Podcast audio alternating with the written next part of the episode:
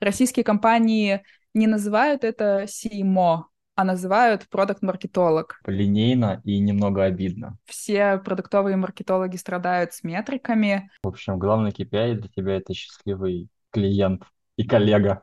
Это какие-то супергерои, которые что-то вообще э, невероятное делают. Привет, я Игорь, а это первый выпуск подкаста о продуктовом маркетинге — где PMM рассказывают, как успешно продвигать сложные продукты, победить отдел продаж и делать продукт, который продает себя сам. Наш первый гость – Лена Туровская, PMM CSAID и основатель сообщества в голове PMM. С Леной поговорили про продуктовый маркетинг в России и за рубежом, трансформацию роли и особенности культурной среды в работе продуктового маркетолога.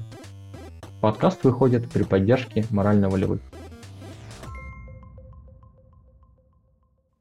Лена, привет. Привет. Очень приятно, что ты стала моим первым героем. Это немного символично для меня.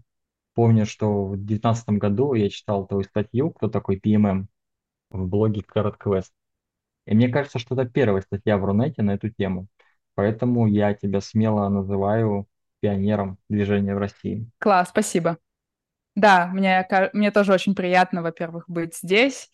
И я помню, что в далеком 2019-м я сама задавалась этим вопросом, поэтому как только у меня появились какие-то данные, какое-то понимание о профессии, мы по нашей традиции в CaratQuest сразу написали статью.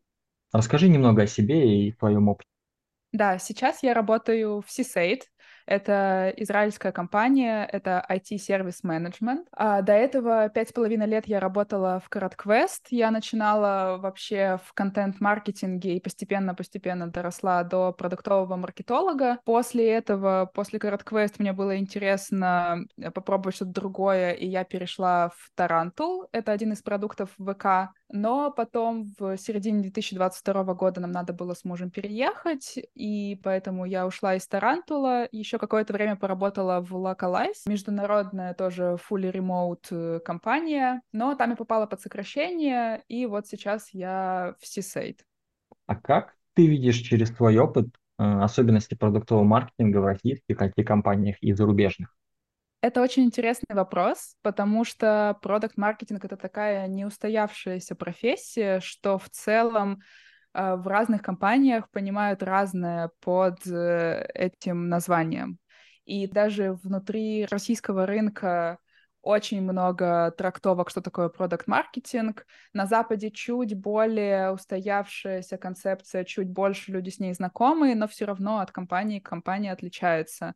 То есть, во-первых, разницу, которую я вижу, на Западе больше понимают, кто такой продуктовый маркетолог и какие у него задачи. В России это все еще устанавливающаяся такая профессия. В России больше обязанностей, что ли, и больше ответственности у продуктового маркетолога. То есть иногда я тоже вижу такую тенденцию, что российские компании не называют это CMO, а называют продукт-маркетолог.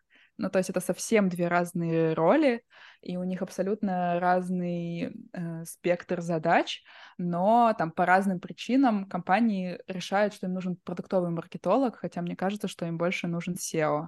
Вот, наверное, такое э, самое яркие отличия, вот, наверное, вот такие я могла бы выделить. Расскажи о том, как ты искала работу за рубежом. Какие были трудности? Чем отличается поиск работы? Какие отличия в требованиях к позиции ты бы отметила? Лайфхаки? Основной, наверное, лайфхак в том, что, как и на российском рынке, лучше всего работают рекомендации, но на российском рынке я не встречалась с таким, чтобы порекомендовать совсем незнакомого человека, а вот, например, на израильском рынке это распространенная практика, то есть ты можешь ничего не знать о человеке, но уже рекомендовать его на позицию. И на самом деле в э, обе свои зарубежные компании я попала по рекомендации.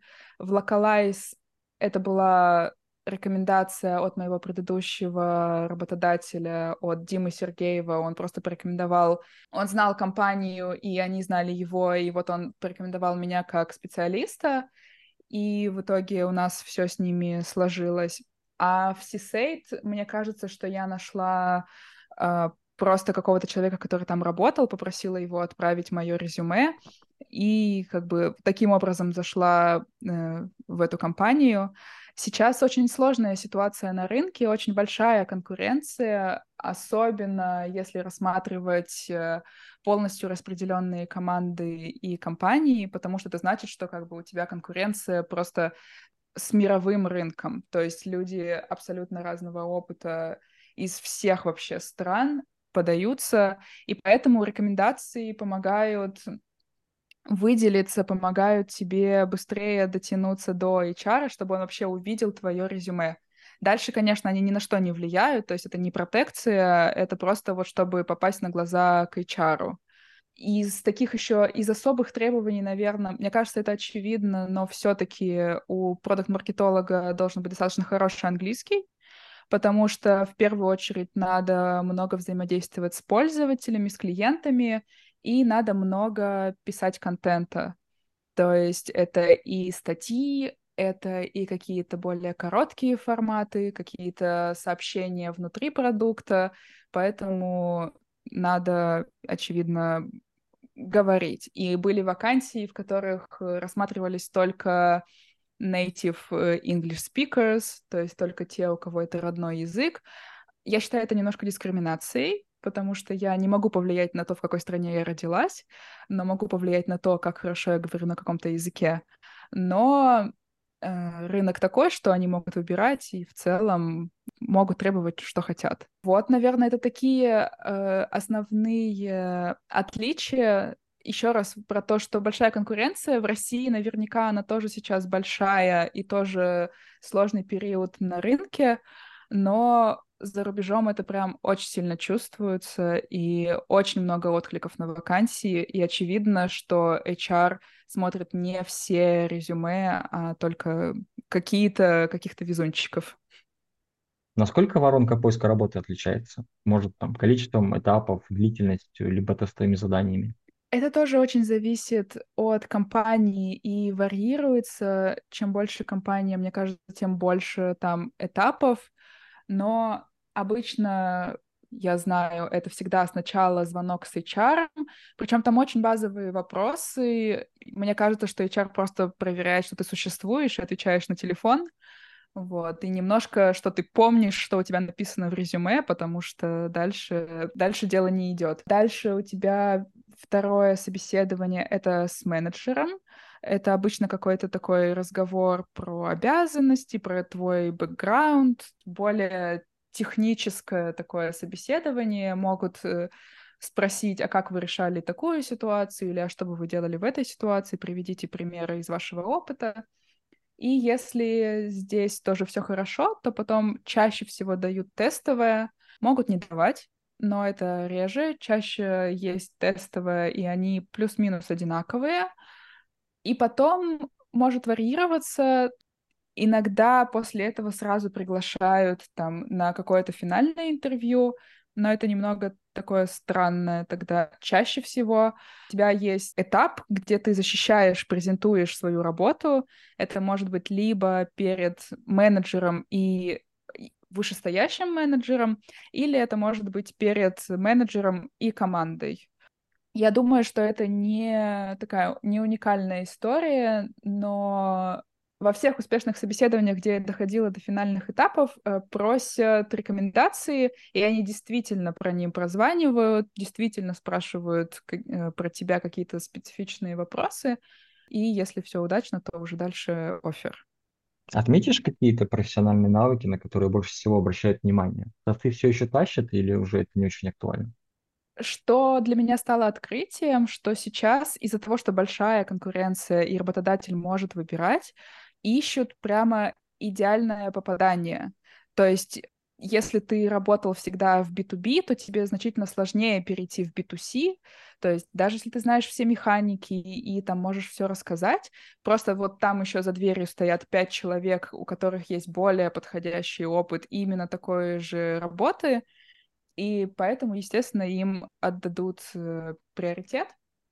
Поэтому основное такое что надо делать, это максимально затачивать свое резюме и свой рассказ, свою самопрезентацию под требования работодателя, показывать, что это действительно то, что ты делал, То есть многостаночники и там люди с каким-то обширным опытом, конечно, ценятся, э, но это тоже специфический такой кейс. Например, там в стартапах, да, очевидно, что надо, чтобы ты мог делать все, но они обычно так и пишут.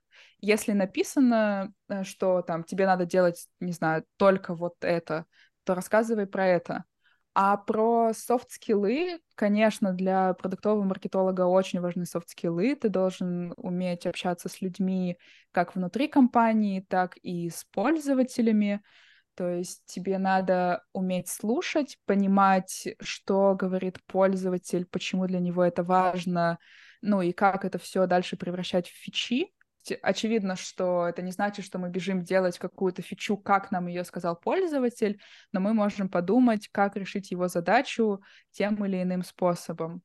Вот английский — это такой как бы тоже понятный навык, который необходим ну, а так из стандартного такого набора продуктового маркетолога это сторителлинг, чтобы ты мог какие-то сложные концепции технические рассказывать простым языком, позиционирование, месседжинг, когда ты можешь э, свой продукт каким-то образом представить на рынок и показать, чем отличается от конкурентов ну, а дальше там, я говорю, очень сильно зависит от задач. Я видела зад... Э, вакансии, где очень заточено под э, контент-маркетинг, то есть надо прям хороший бэкграунд в контенте, где-то больше заточено под, например, анализ конкурентов. В общем, дальше отличается.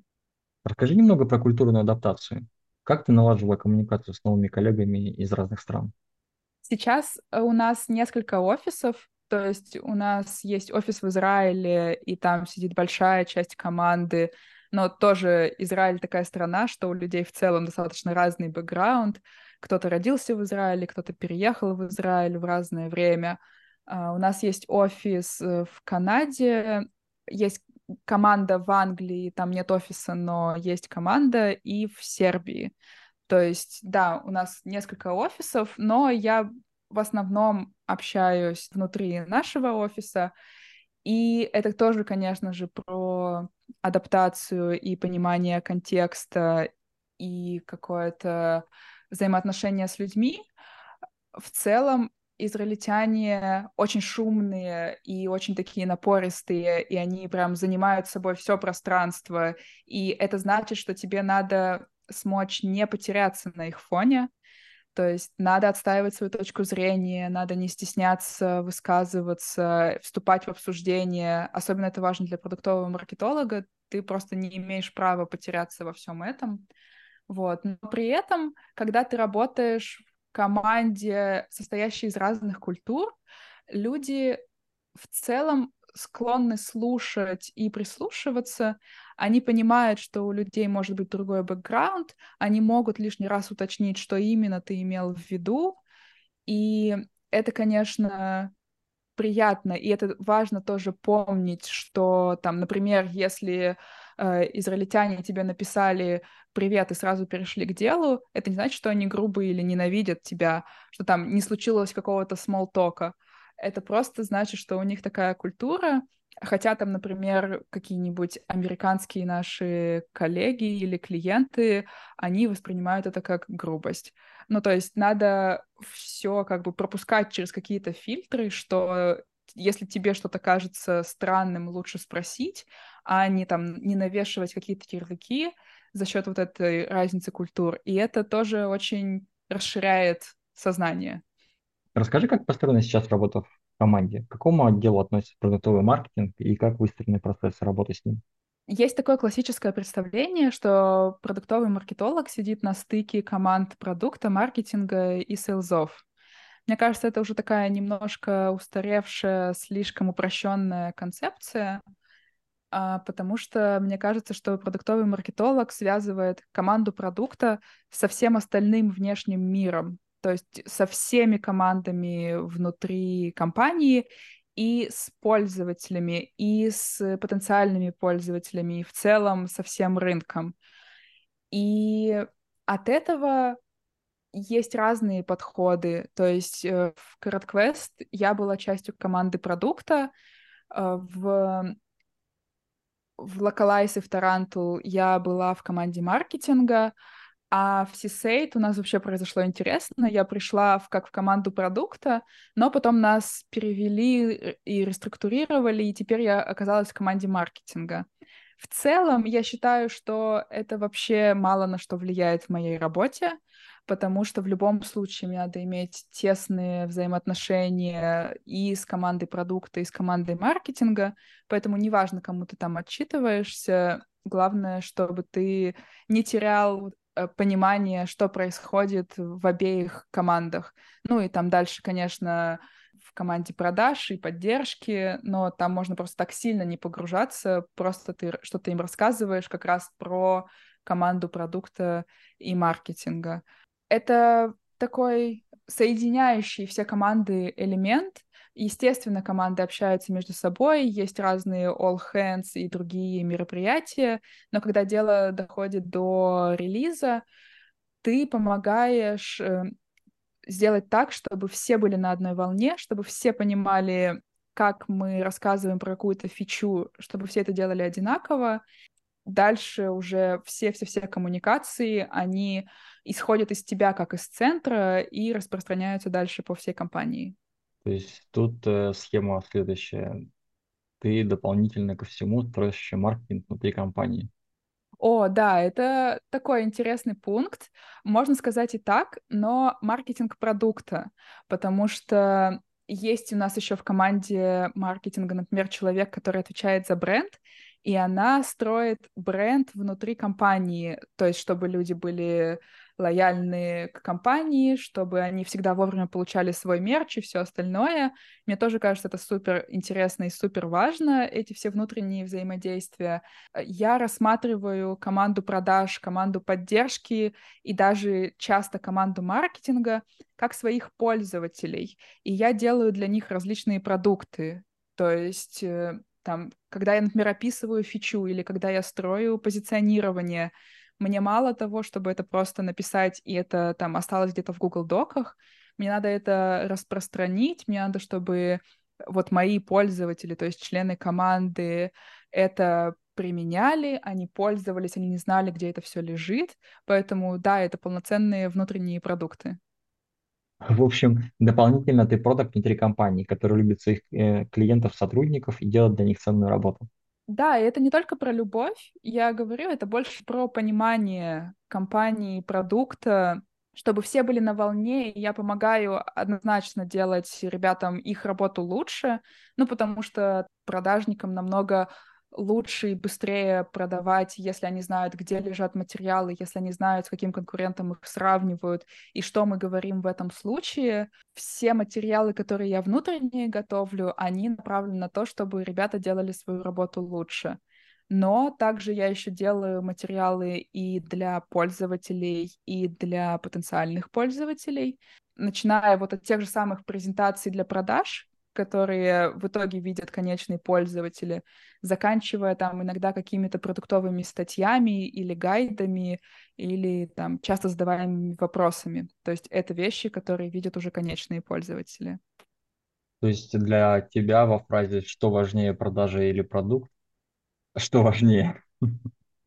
Что ты проповедуешь? Понятно, что компания проповедует наверняка продажи, а ты как на это смотришь? Ну, это такое, кого ты любишь больше, маму или папу? Я думаю, что одно без другого невозможно. Бывают ситуации, когда продается какой-то некачественный или плохой продукт, но мы знаем, что это длится недолго, там можно на каком-то хайпе залететь, но потом люди понимают, что это того не стоит, и продажи резко падают. К сожалению, есть много класс продуктов и идей, но за счет того, что они не продаются, они не могут дальше развиваться, и значит, что они не могут э, находить ценностное предложение для своих пользователей. Поэтому э, самое важное в работе и вот вообще, мне кажется, в компаниях — это ценность, как ты можешь ее понять, э, как ты можешь ее донести. И вот именно это донесение ценностей я и стараюсь делать каждый день. Как ты сейчас видишь отличие продуктового маркетинга в России и за рубежом? Сейчас уже, мне кажется, меньше видна эта разница, а, потому что все равно рынок обучается, он смотрит на западный рынок, и он понимает, кто такой продукт-маркетолог, появляется все больше и больше контента, на обеих э, рынках, то есть и зарубежные ребята больше говорят про продуктовый маркетинг, и российские ребята начинают подтягиваться, делиться, и, соответственно, другие компании видят, как это все работает. Я думаю, что это зависит во многом от компании, а не от рынка, на котором они работают. Или даже, я бы сказала, от рынка, на котором они продают этот продукт. То есть очевидно, что там, если ты продаешь куда-нибудь э, в Европу или в Америку, ты там не будешь использовать Telegram как основной свой канал продаж, например. А там в России это может быть вполне успешная схема и полностью рабочая. То есть в каких-то вот таких вот там подходах, каналах это может отличаться. А, мне нравится в целом, где больше заточено на успех бизнеса, то есть ты понимаешь, что ты отвечаешь за бизнес, за метрики, и где очень такая развитая продуктовая культура. Мне кажется, что в российских IT-компаниях э, достаточно хорошо развитая а, продуктовая культура, а на Западе по-всякому. То есть э, есть компании, где очевидно очень хорошо, потому что там на них все равняются на мировом уровне, а есть компании, которые, например, давно существуют, и у них какие-то другие процессы, или наоборот только недавно запустились, и они еще только присматриваются, как это все работает. В общем, мне кажется, что если бы там э, я рассматривала вакансии на российском рынке, то я бы с радостью пошла в несколько наших крупных российских э, компаний, потому что мне кажется, что у них классная культура, классные задачи, и мы можем в целом сойтись по пониманию продуктового мар- маркетинга. Так что я не могу сказать, что Россия какая-то отсталая или с нами что-то не так. Вот. Просто позже пришло, все еще немножко подтягивается, но в целом уже вырисовывается картинка, и люди уже больше понимают, что это за роль. Если мы начали про метрики, то напрашивается вопрос. За какие метрики сейчас ты отвечаешь? И есть ли какая-то разница в подходах к метрикам? О, это вообще очень интересный вопрос. Мне кажется, все продуктовые маркетологи страдают с метриками. Когда я работала в Кэроте, у меня были более продуктовые метрики, то есть мы обязательно смотрели на adoption, retention, конкретные фичи и в целом в продукт. То есть, когда мы что-то запускали, я смотрела и на маркетинговые метрики, то есть там сколько человек увидели, не знаю, наш пост, например, или там сколько человек записались на демо, что-то такое. И потом я, конечно, смотрела на продуктовые метрики, там сколько человек попользовались фичой, как вообще происходит это взаимодействие и что в итоге они возвращаются или не возвращаются. Сейчас у меня фокус немножко сместился, во-первых, действительно во внутренние коммуникации. То есть одна из моих сейчас задач — это sales enablement. Я на самом деле не знаю, как это правильно называется по-русски.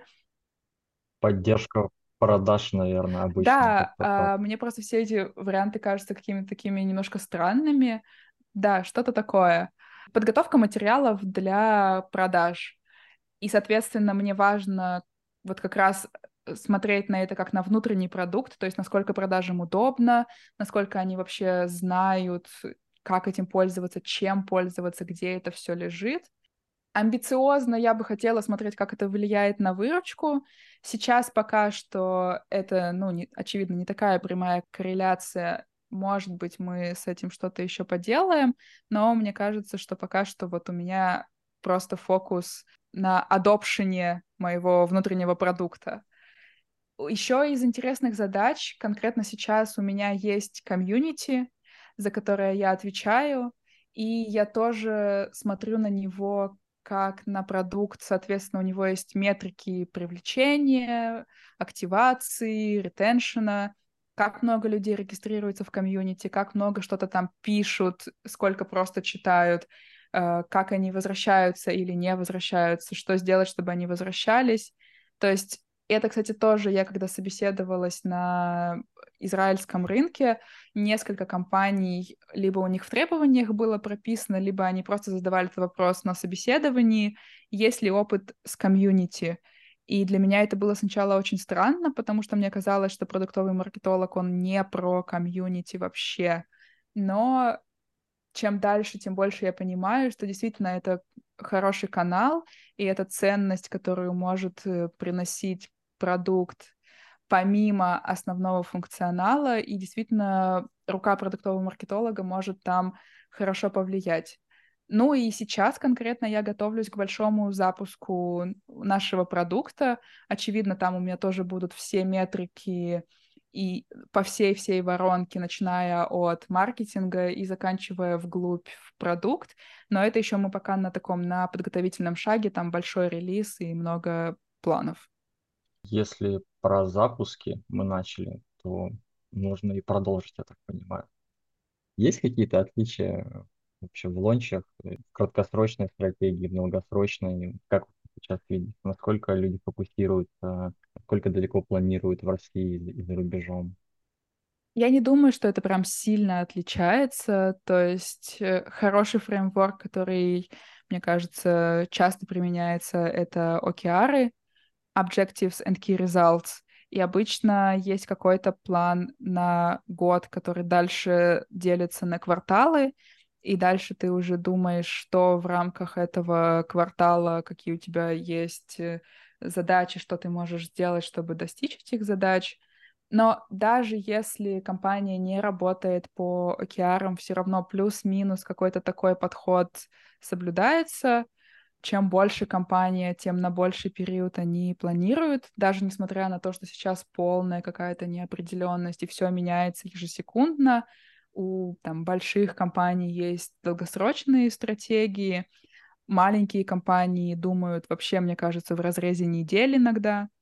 И это нормально, это больше зависит от этапа развития бизнеса, а не от рынка. Но да, конечно, я думаю, особенно сейчас в России э, введено такое более кризисное планирование, потому что надо быстрее реагировать на все изменения. Это уже такое минувшие дни, но вот когда у нас там начали отпадывать каналы, то вот Facebook стало нельзя использовать, то еще что-то начало происходить. Очевидно, что ты быстрее должен менять что-то, быстрее планировать. Но я думаю, что сейчас уже мы более-менее научились жить с новым подходом именно в России. И вроде как маркетологи более-менее себя уверенно чувствуют э, с инструментами, которые остались или которые начали снова появляться. То есть все еще, конечно, всплывает по старой памяти, что вот мы там раньше пользовались чем-то, а сейчас это недоступно, какая альтернатива. Но в целом на планировании, я думаю, это уже не особо отображается. Так что я думаю, здесь плюс-минус э, одинаково сейчас горизонт планирования. Ты тоже сказала про инструменты. У меня был опыт работы с поисковым трафиком в Латинской Америке, и должен отметить, что там достаточно низкие компетенции в диджитале. В России сильный цифровой маркетинг, много сервисов, там, твой поисковик, много агентств, клиент э, более подкован. Маркетинг инструментарий довольно разнообразный, но в последнее время стал более локальным. Есть ощущение, что есть инструменты более популярные, менее популярные. А как это за рубежом работает? Можешь что-то про это рассказать? О, я действительно, я тоже наслышана про э, русских SEOшников, что это какие-то супергерои, которые что-то вообще э, невероятное делают.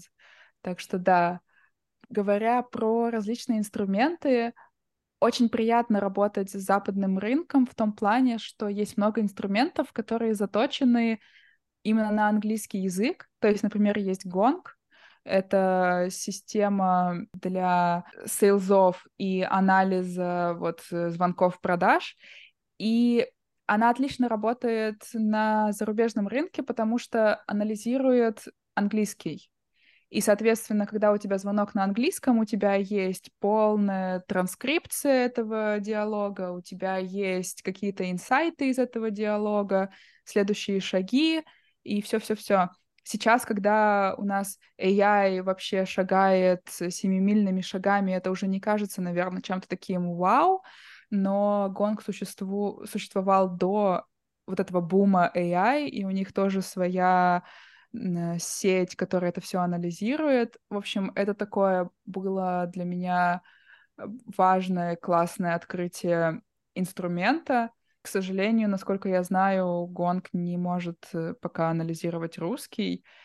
Соответственно, в нем немного смысла сейчас где-то вот на российском рынке.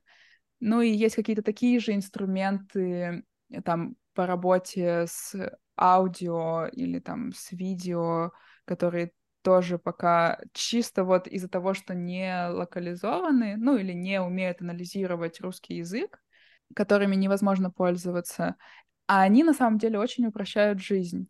Есть еще много всяких разных мелких инструментов, которые один продукт, одна какая-то очень простая задача. И они делают эту задачу хорошо. И вроде бы он достаточно мелкий, чтобы его как-то, не знаю, отдельно покупать, мне кажется, что у нас больше решается через какую-нибудь Google табличку или там через какие-нибудь супер такие подручные инструменты. Мы сейчас что-нибудь сами сделаем на коленке, вместо того, чтобы заплатить немного денег и быстро закрыть свою задачу. Вообще, мне кажется, главный конкурент э, любого B2B бизнеса — это Google табличка, потому что там можно сделать все примерно. Если еще там говорить про какие-то именно каналы. Ну, да, ситуация с каналами такая, что ты находишься в тех каналах, где у тебя есть пользователи.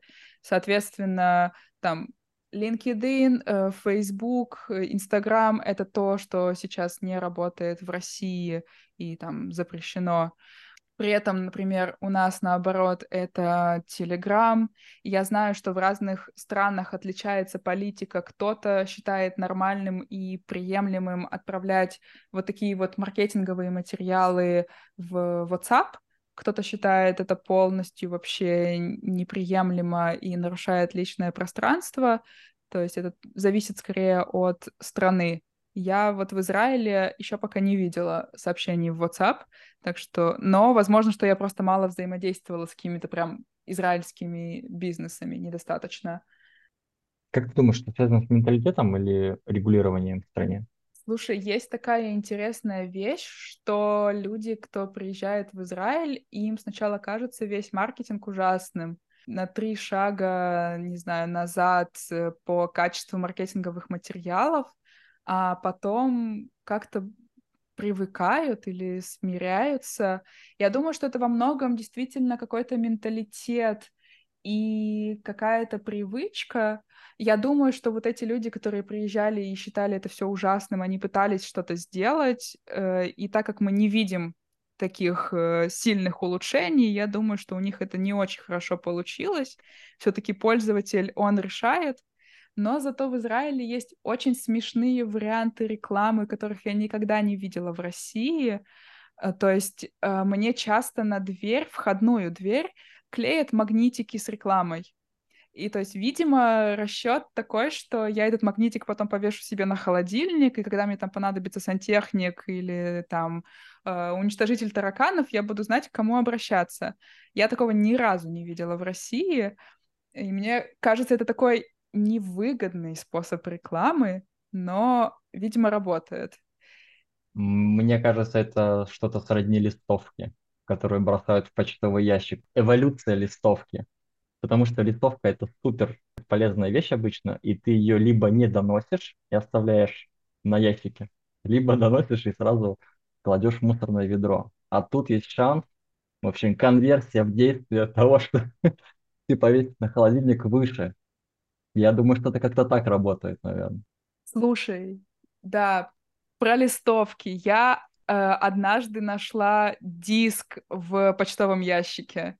Я не стала его запускать, но, но меня впечатлило просто, я такая, вот это подход. То есть... Интересно, для кого?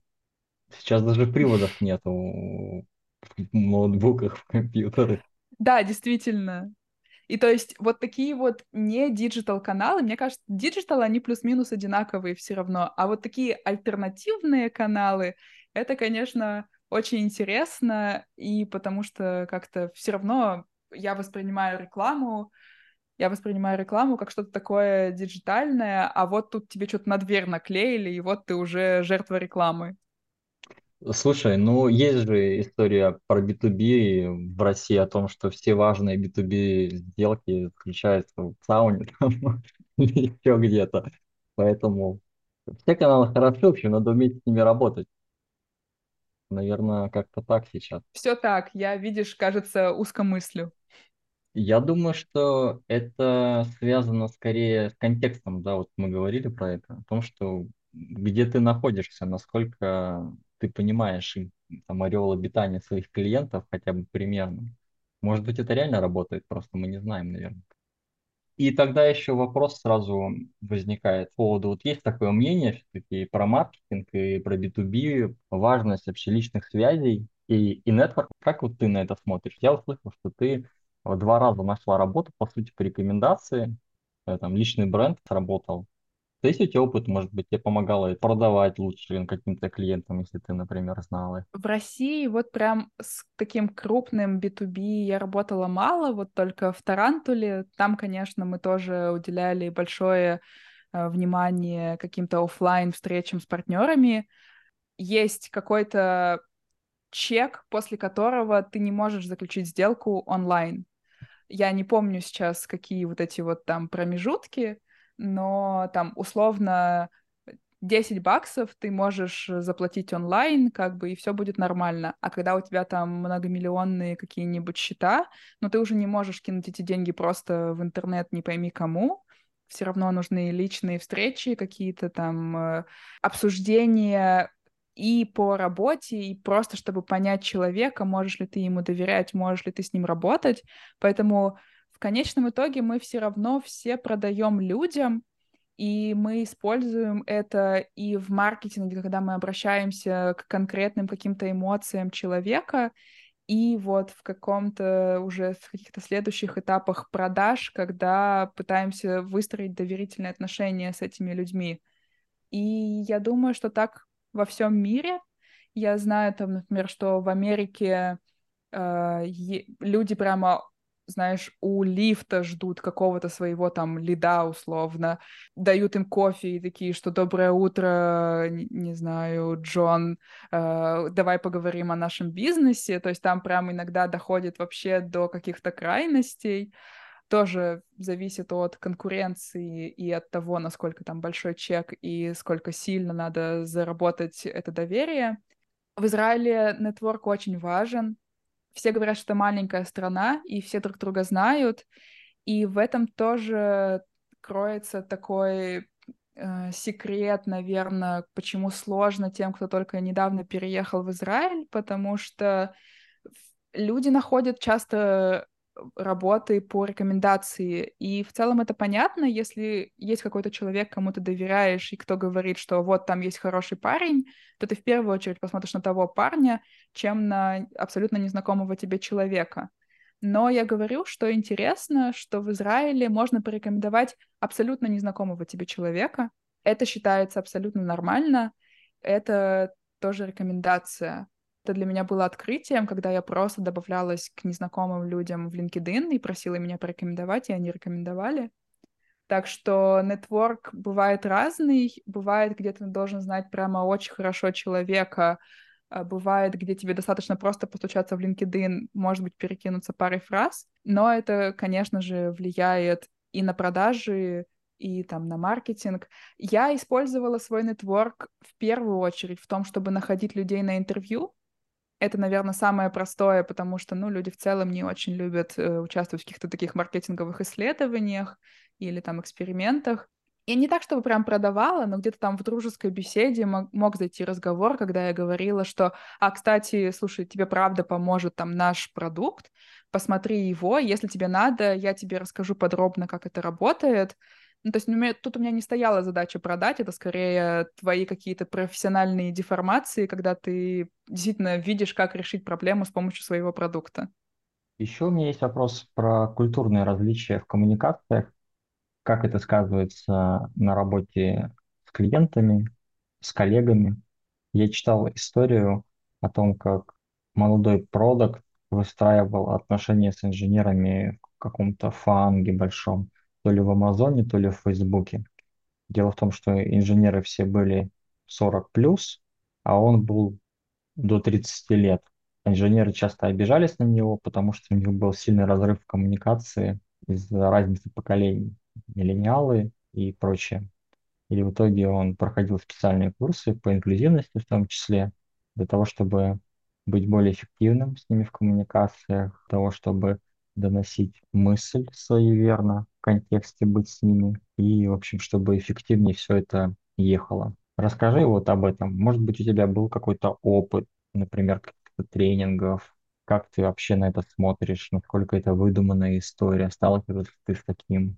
В Израиле очень открытые люди, и в целом, мне кажется, вот в таких вот э, смешанных командах, компаниях люди очень открыты, и им интересно узнавать про другие культуры и другие взгляды, поэтому у меня не было каких-то больших проблем с тем, чтобы влиться или там подружиться, найти контакт с людьми, вот, но при этом мне кажется, что на Западе более развита тема инклюзивности, и, соответственно, ты должен быть аккуратнее, думать о том, что ты говоришь, как ты обращаешься к людям, чтобы не задеть их чувства в плане, не знаю, пола или еще каких-то таких э, вещей. То есть лучше максимально нейтрально э, разговаривать. Ну, пока ты не сблизишься с человеком, что ты не поймешь там границы, что можно, что нельзя.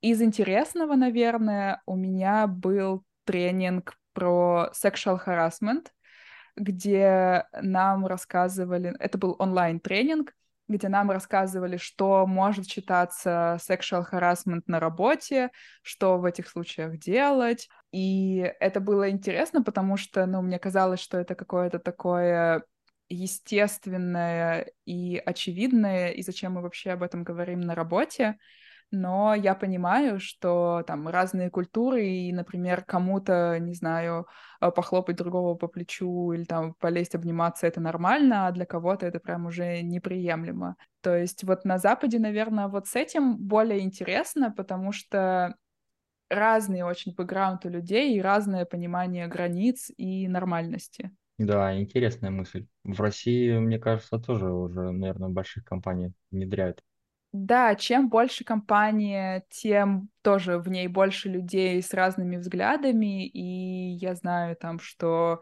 люди могут обижаться абсолютно на разные вещи, на то, что ты вообще не думал, но тут как бы тоже надо, мне кажется, соблюдать границы, что какое-то... В общем, это очень такая холиварная тема, мне кажется, про то, кто на что обижается и кто на что должен обижаться или не должен обижаться. Вот, я стараюсь просто вот в какие-то такие неоднозначные темы не лезть до тех пор, пока я не узнаю человека получше и не пойму, там, о чем можно с ним говорить, а о чем не стоит. Если бы ты сейчас либо в ближайшем будущем искала работу в российской IT-компании, какой чемоданчик лучших инструментов, практик, опыта ты бы с собой захватила, чтобы поделиться своими новыми коллегами и новым работодателем?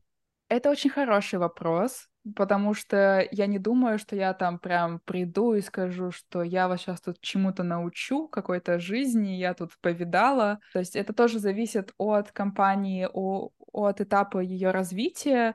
То есть очевидно, что там в стартапик я могу прийти и принести, не знаю, много каких-то хороших практик, в какие-то развитые большие уже компании, состоявшиеся, я, наверное, не могу полностью поменять их процессы там и сказать, что а я видела, как это по-настоящему работает, потому что люди тоже видели. Но э, не бояться адаптироваться к изменениям — это, наверное, основное, чему я учусь вот эти вот э, полтора года. Для меня уже более-менее нормально, что все меняется постоянно, и это единственная постоянная, единственная стабильность, что все постоянно меняется. И да, умение общаться с разными людьми, Я в целом достаточно эмпатична, поэтому я не думаю, что у меня когда-то была с этим проблема, но сейчас, когда ты видишь э, настолько разных людей, ты больше понимаешь, как со всем этим обходиться. Наверное, какие-то более софт-скилловые вещи, чем какие-то харды. Потому что люди, кто работает в российских компаниях, точно так же проходят тренинги, какие-то и курсы, и обучаются на собственном опыте. И мне кажется, что все то, там, чему я учусь и что я прохожу, все то же самое можно проходить и из России, и люди это делают. Поэтому ну, то есть есть, конечно, какие-то продуктовые подходы, какие-то продуктовые фреймворки, например, как делать месседжинг или э, как лучше обучать сейлзов, наверное, про которые я могу рассказывать, но вот это действительно сильно зависит от компании. Может быть, это тоже то, что я могу прям привнести. У меня на самом деле еще три вопроса есть. Первый вопрос, ну все-таки какие выводы сейчас ты можешь самые важные сделать о том, чем все-таки отличается, если отличается там IT-маркетинг в России за рубежом? Если, ну, summary там подвести как бы итоги, да? А, я думаю, это хороший вопрос. Я сейчас действительно много говорила про это, а вот если прямо коротко сформулировать, в целом не сильно отличается. Он отличается как бы не от страны к стране, а от э, компании к компании зависит от размера компании и от пользователей, с которыми они работают. И отсюда, например, выбираются разные каналы или разные стратегии. А в целом российский продуктовый маркетинг, он больше самостоятельный и больше ближе, наверное, к CMO, чем тот продуктовый маркетинг, который есть на Западе. То есть это все-таки такая, ну, просто еще одна э, маркетинговая должность. Как будто бы звучит э, линейно и немного обидно. В России ты как будто бы почти семио, а там ты как будто бы какой-то линейный маркетолог. Или это не так? А, слушай, я, возможно, пою много дифирамбов э, российским компаниям, потому что скучаю. Я не знаю, возможно, у меня есть такое искажение. А, нет, э, продуктовый маркетолог — это очень важная функция в зарубежных э, компаниях. Я не люблю мериться, что важнее, я не знаю, продукт или дизайнер, продуктовый маркетолог или СММщик. Без каждого из них ничего бы не получилось. Поэтому я там не хочу говорить, что я там в топе команды или что-то такое. Нет, я также делаю свои задачи для того, чтобы другие ребята в других командах могли хорошо работать и эффективно добиваться своих э, показателей. Ну, я, конечно, считаю, что продуктовый маркетинг самый лучший и самый важный, но не потому, что другие там глупые или ненужные, а просто потому, что мне это нравится делать. Теперь я хочу вернуться немножко в прошлое, в 2019 год. У тебя там была цитата по поводу продуктового маркетолога. Для тебя вот спустя почти, ну, почти пять лет уже считай, что для тебя сейчас продуктовый маркетинг? То есть он изменился, остался прежним? Да, он точно изменился, и мне кажется, он постоянно меняется в моем сознании. А для меня в первую очередь продуктовый маркетолог — это человек, который понимает э, ценность продукта и может донести эту ценность до пользователей. А донести эту ценность можно только в том случае, если ты понимаешь э, задачи и потребности пользователя и можешь говорить с ним на одном языке. Поэтому я думаю, что важнее всего в продуктовом маркетинге, если ты с одной стороны понимаешь пользователя, а с другой стороны понимаешь бизнес-задачи и как ты можешь это все объединить друг с другом, чтобы были счастливы и те, и другие. И вот именно на стыке, если ты можешь найти вот эту вот точку приложения усилий, тогда рождаются классные продукты. В общем, главный KPI для тебя — это счастливый клиент и коллега. Да, главный KPI для меня — это менять мир к лучшему, а все остальное это уже такие второстепенные показатели, которые помогают мне понимать, двигаюсь ли я в правильном направлении или нет. Ну и последний вопрос. Какой бы ты совет дала людям, которые сейчас в поисках либо планируют менять работу в прицелом зарубежный рынок, если они из России? Я откладывала поиск работы за рубежом до последнего вообще. Я это сделала скорее не потому, что я почувствовала, что я молодец и готова, а просто потому, что у меня не было сильно много выбора.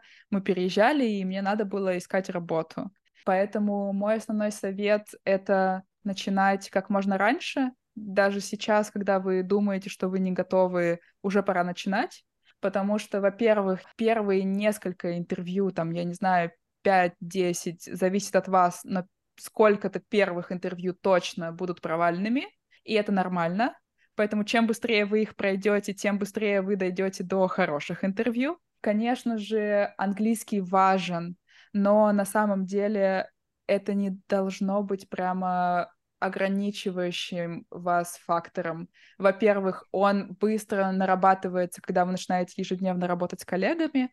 Конечно же, надо иметь английский на достаточном уровне, чтобы общаться там с пользователями или что-то писать, но, во-первых, сейчас есть э, там чат GPT и другие помощники, которые помогут нам хорошо написать, и это супер удобно, я очень часто ими пользуюсь и вообще не стесняюсь этого. А во-вторых, э, люди понимают, у меня однажды спросили, откуда мой акцент, и мне это было достаточно приятно, то есть это не про то, что ты как-то не так говоришь или недостаточно хорошо знаешь язык, а что у всех у нас есть акцент, и даже там у людей, кто приехал из США, у них один акцент, а у тех, кто приехал из Великобритании, у них другой акцент.